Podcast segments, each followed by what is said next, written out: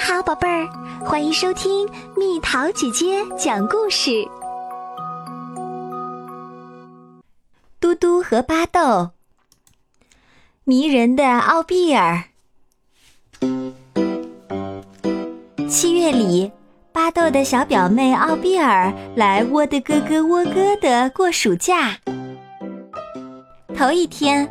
嘟嘟和巴豆就带着他在阳光闪烁的树林里走了好远，他们仨一起玩他新买的紫色球。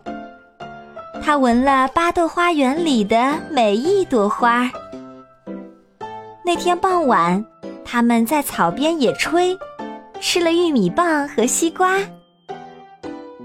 当巴豆帮奥比尔盖被子的时候，他说。我喜欢来窝的哥哥窝哥的，我们也喜欢你来。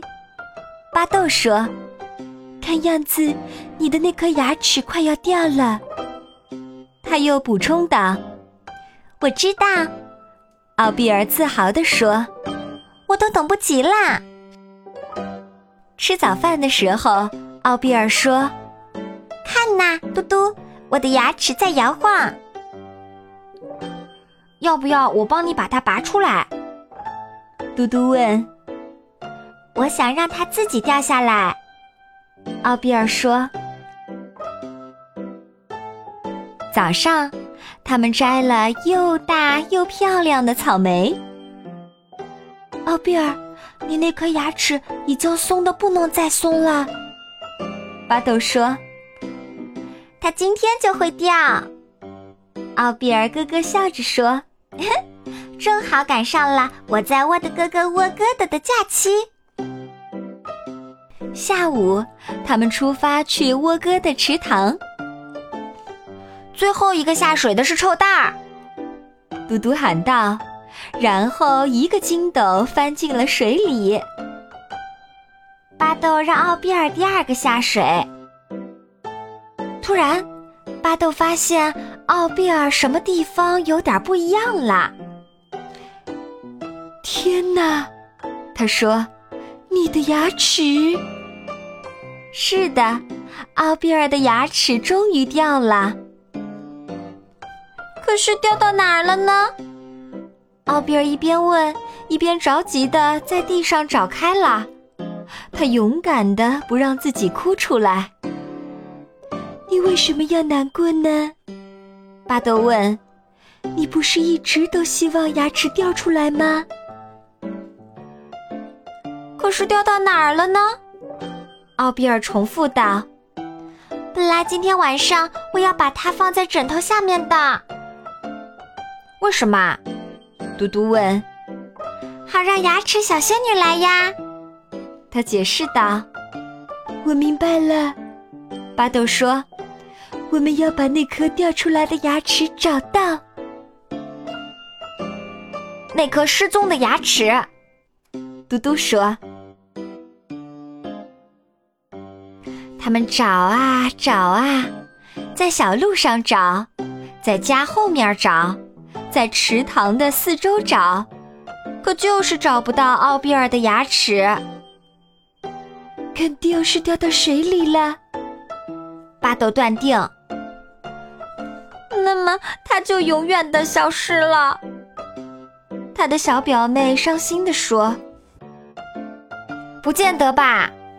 嘟嘟大叫道：“看，当嘟嘟第三次潜入水里的时候，终于在池塘底下的沙土中找到了奥比尔的那颗白牙齿。那天晚上，巴豆帮他的小表妹盖被子的时候。他小心地把牙齿放在了枕头的下面。这下，牙齿小仙女正好赶上我在沃的咯咯窝咯的的时候来啦。他说：“就跟我希望的一样。”做个好梦吧，巴豆说。不过，巴豆却担心起来了。“你怎么啦？”嘟嘟问。你认为牙齿小仙女会来我的咯咯窝哥的吗？我不清楚，嘟嘟说。也许会来。万一不来怎么办？奥比尔会很不开心的。巴豆想到了一个办法，他们不能睡着，一定要保证牙齿小仙女到过奥比尔的房间。如果他没有去收那颗珍贵的牙齿，放一枚闪闪发光的硬币，巴豆就要亲自去完成这项任务。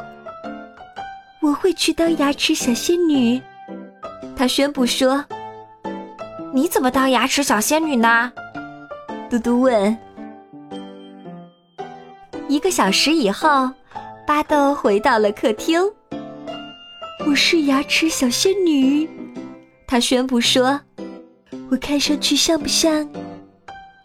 太像了。”嘟嘟告诉他：“那好，让我们把灯关了吧，等待牙齿小仙女的到来。”巴豆说。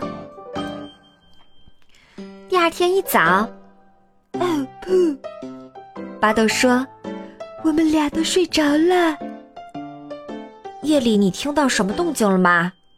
嘟嘟问。一点声音都没听到。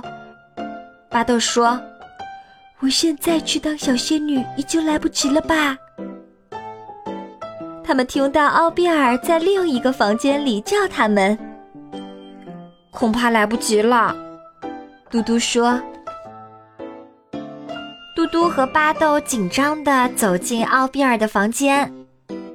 早上好，奥比尔。”他们齐声说：“我在想。”巴豆开口说道：“如果牙齿小仙女没来，那是因为她根本就不知道我的哥哥沃哥的在哪儿。”我想，嘟嘟说。如果牙齿小仙女没来，倒不如你自己留着这颗奇妙的牙齿。你们猜怎样？奥比尔说：“牙齿小仙女来过啦！”她开心的嘴都合不拢了，举着一枚闪闪发光的硬币给嘟嘟和巴豆看。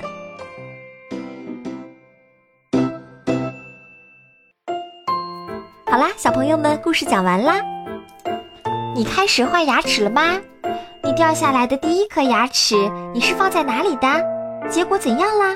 留言告诉蜜桃姐姐吧。